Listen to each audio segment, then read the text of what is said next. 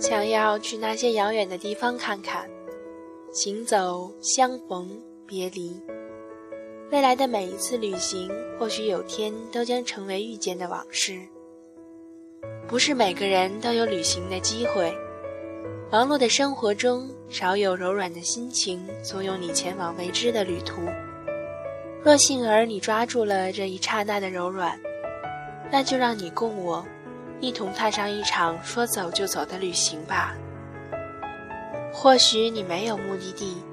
又或许你早就想好要去的地方，或许是另一座庞大的城市，有纸醉金迷的夜晚，和人群下戏中难得的白裙子少女。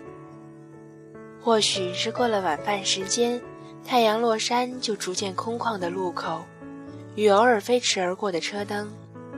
然而，不管你在何处，内心或许都会感受到，与你在旅途最初。所离开那座城市感受到的不同的宁静，在陌生城市川流不息的路口，身边所充斥的是异乡听不懂的语言和不会注意你的匆匆人群。你可以放下心来，慢慢的走，目中所及的是陌生的路和变幻的风。一闪而过的灯火，在你眼中拉出长长的线。缓慢浮动的草地上，偶尔被人遗忘的一只孤单的玩具熊，是你此刻的同伴。你路过陌生的橱窗、陌生的信号灯、陌生的公交站牌和陌生人脸上陌生的笑容或眼泪。没有人会在意一个平凡的你，而这时，你一定会感受到一种让人舒服的疏离感。那种规矩又自由的空气，像一种微妙的心照不宣的隔阂，让彼此，你与这座城市，在良好的界限内相互尊重，不被揭穿。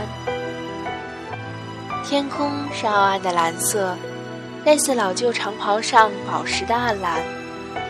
这种颜色是远处的铺垫，近处。是在瞳孔中倒映出万千朵花来的灯火。也许你会偶入一条小巷中，像是被繁华时光遗落的另一重世界。街道狭窄冷清却干净，几盏昏灯是夜色迷蒙带水的眼，隐约可见几户人家玻璃窗中透出的暖橘色灯光。